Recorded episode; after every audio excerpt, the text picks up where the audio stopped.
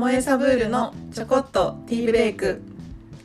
この番組は心体魂が喜ぶ上質な味わいを届ける株式会社ともえサブールがお届けするポッドキャスト番組です。美味しいお茶やチョコレートから食文化旅の話までまるでともえサブール社内の休憩タイムを一緒に過ごしているような時間をお届けします。皆さん忙しい日々だと思いますがほんの少し立ち止まってブレイクタイムを取りましょう。何気ない会話の中から新たな活力や新しいアイデアが湧き出てくることもあるはずです。お茶を飲んだりチョコを食べたりしながらこの番組を聞いて頑張ろうと元気になってもらえるような「ともえサブールブレイク」をお届けしたいと思います。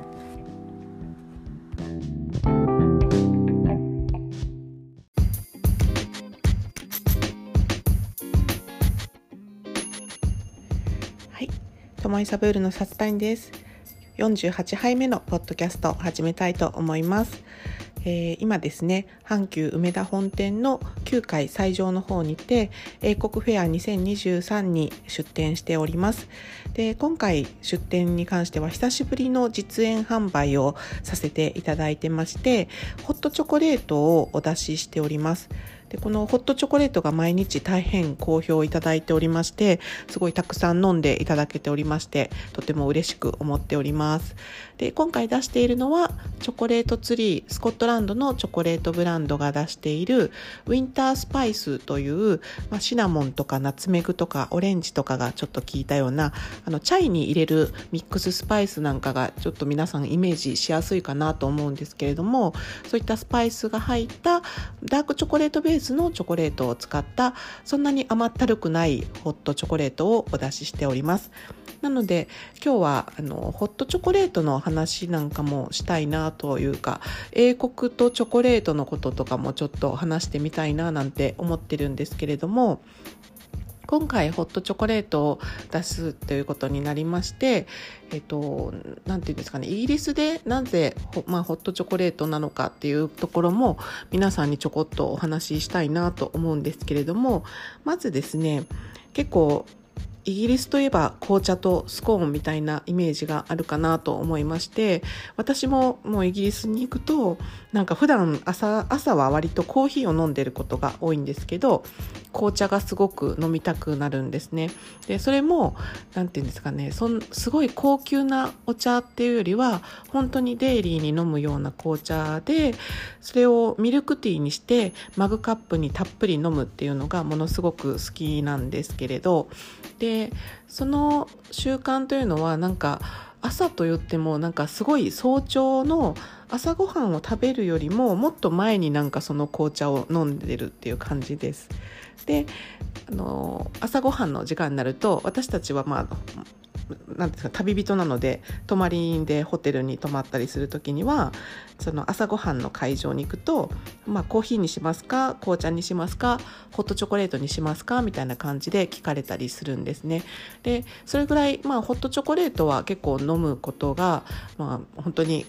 の根付いてるというかこれはまあそのイギリスだけではないかなとは思うんですけど欧米諸国大体皆さんホットチョコレートすごく飲んでいて日本よりもなんか日常的に飲んでいるようなイメージがあります。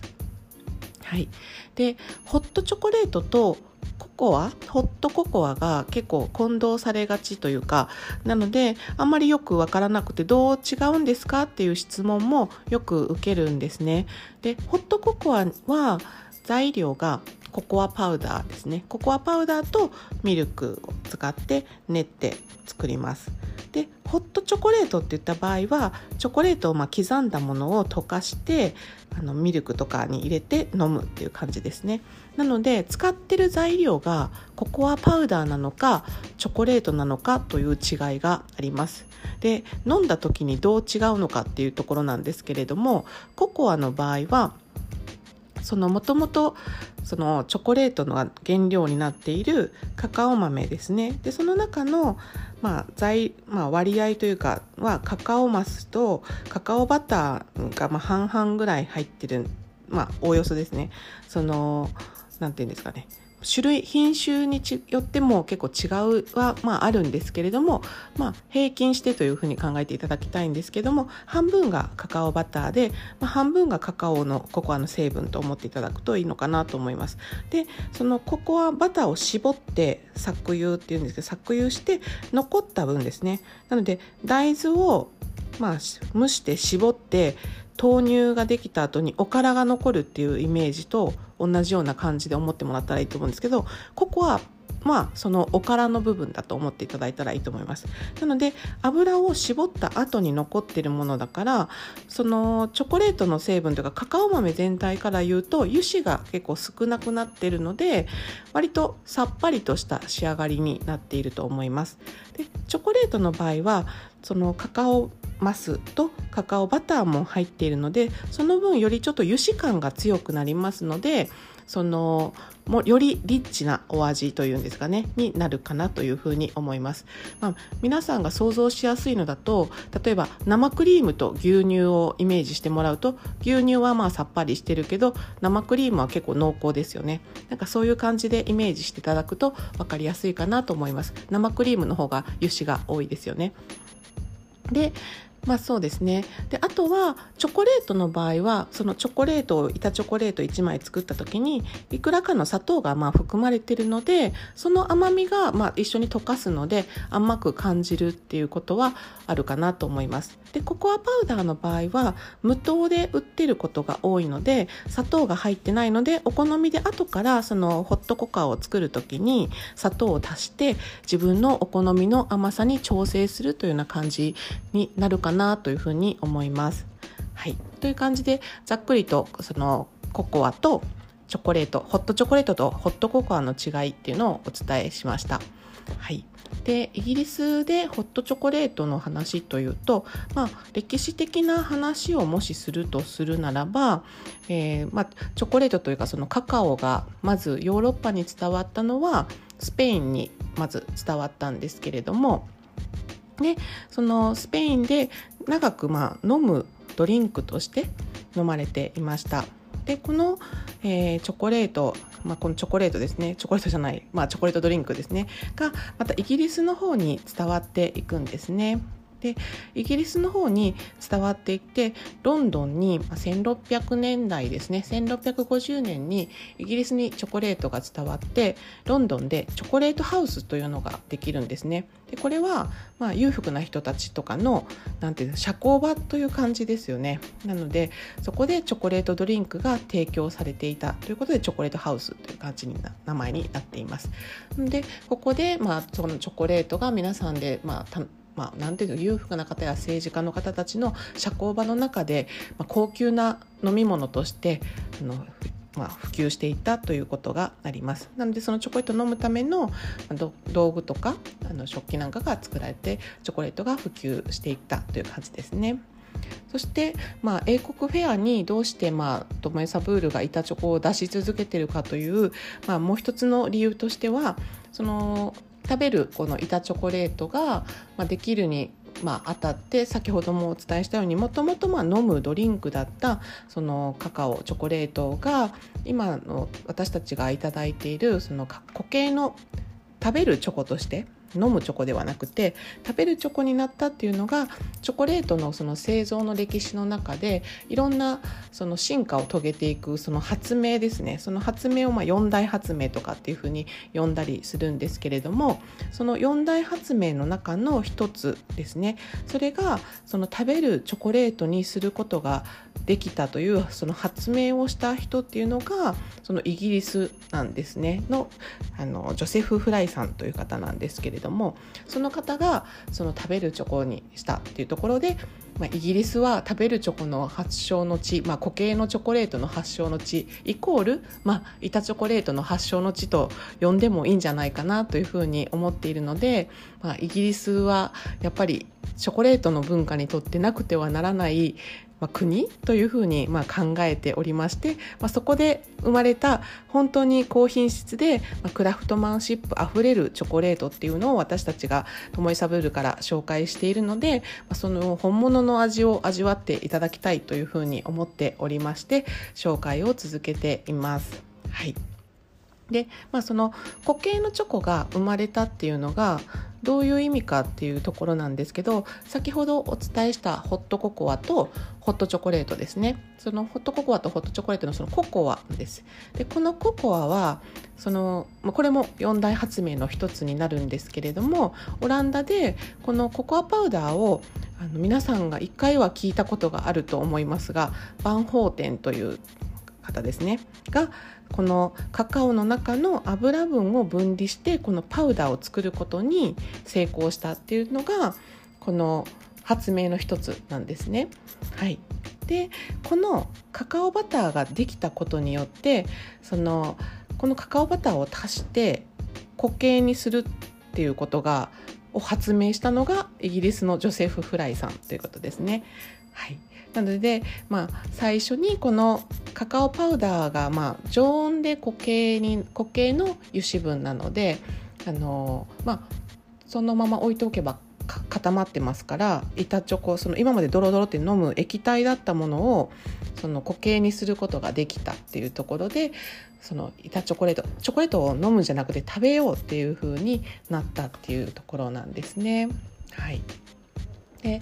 板チョコレートはすごくやっぱりイギリスではたくさん食べられている印象がありましてもう私のイメージでは本当に何て言うのかなボンボンショコラとかを食べるあの売ってるブティックももちろんあるんですけれども板チョコの方が圧倒的にその皆さんの生活の中に取り込まれているというような印象があります。の例えばイギリスのその、まあ、スーパーマーケットとかデパートメントストアとかそういったところに行った時に私の、まあ、職業病としてその棚に何 SKU っていう その何 SKU っていうんですけど何品目のそのチョコレートが並んでるのかなとかっていうのを見るんですけど板チョコレートの棚割りのその棚のスペースの取り方がめちゃくちゃ多いんですよね。でこれはやっぱりそれだけの種類をたくさん置いてたとしても売れるからももちろん置くのであってそれぐらい皆さんがその板チョコレートを日常的に食べているということが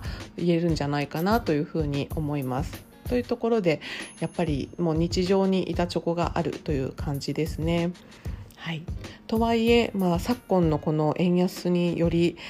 ポンドはものすごく上がっていましてあの板チョコレートの値段がじわりじわりと上がってしまっているのでそんな風に日常に楽しむにはなかなかうーってなることもあるかなとは思うんですけれども本当に美味しいチョコレートでなんか一かけら食べてもとても満足度が高いしなんかその口に入れて溶けていった時になんか自分の体と一体感というんですかねなんか体に染み込んでいったみたいななんか細胞に入り込んでいったみたいな感じがすごくするのでなんかそれを体験してもらえたら嬉しいなと思います。はい、ということで、えー、今ですね阪急の梅田本店の9階斎場の方で今回初めてだと思うんですけれどその英国フェアが2週間続けてやるということで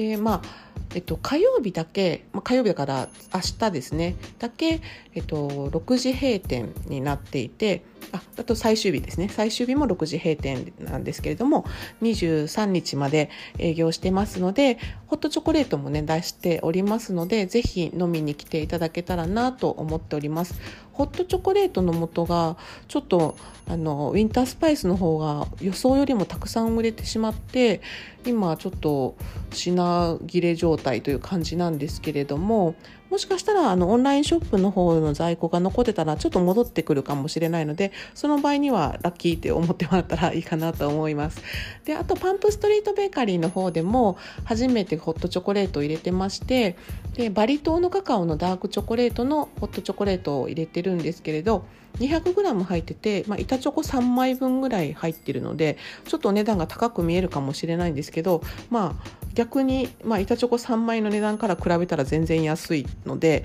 ぜひあのお求めいただけたらなと思います。でお家でホットチョコレートを楽しんでもらえたらなと思います。結構朝のご飯というか朝に食欲ない人とかホットチョコレートを1杯飲むっていうのもいいんじゃないかななんて思っています。それだけで何て言うんですかねエネルギー補給になると思います。ますのでね。はい、でこれから急にね寒くなってきましたし温かい飲み物がすごく飲みたくなる時だと思いますのでぜひ皆さんそういうのを飲んで、まあ、元気をつけていただけたらなと思います。あのホットチョコレートのメーカーっていうあのチョコレートを作れるなんていうんですかね。ホットチョコレートの機械ですね。1杯ずつ作れる機械があってあの奥村さんが持ってるあのホテルホテルショコラさんのホットチョコレートメーカーがあるんですけど それでいつもなんかウィーンと作ったらすごいあの洗い物も楽で作るのもすごくすぐできてであのフォームが結構できてめちゃくちゃ使いやすいのであいいなとかって思ってます。結構お鍋で作ってねもちろん作れるしそれでいいかなとも思うんですけれどなんか文明の利器というか便利だなと思っていいですね。でどうしてもホットチョコレートってやっぱり油があるので洗い物が結構大変っていうのもあってそういうのも皆さんがちょっと面倒くさくなる理由だったりするのかな。作るの面倒くさいってよく言われるんですけどっていうかなっていうのとあと刻むのが結構あの板チョコ刻むのって結構硬いので重労働なんですよね。なのでそれが面倒っていう方も結構多いかなと思うのでこのホットチョコレートの素っていうのは結構ありがたいですよね。はい、あとそのホットチョコレートメーカーもなんか洗いやすいっていうのは結構ポイントかなと思っていてなんか使いやすかったのでそういうのもいいのかなと。明治さんもなんかね出されてたりすると思うんですけれどあのいいですね。なんかチョコレートがどんどん楽しめるようになってきたななんて思っています。では皆さんぜひあのお待ちしてますのでいらしてくださいね。ということで、えー、48杯目のポッドキャストこの辺で終わりたいと思います。それではまた来週。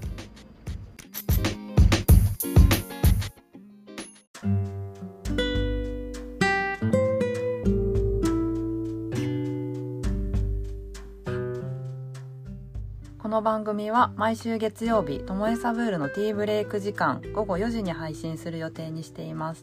最新情報はインスタグラムツイッター、オンラインショップ、ブログなどで発信しているので、フォロー、チェックお願いします。概要欄にリンクを貼っております。皆さんの質問などにもお答えしていきたいと思いますので、インスタグラムは、ともえサブールショップ、ピンクのアイコンのアカウントの DM か Google フォームにてお送りくださいね。はい、ということで、これで終わりたいと思います。はいさん、仕事に戻りましょうか。戻りましょう。はい、では今週もチョコとお茶を片手にティーブレイクを取って頑張っていきましょう。それではまた来週。また来週。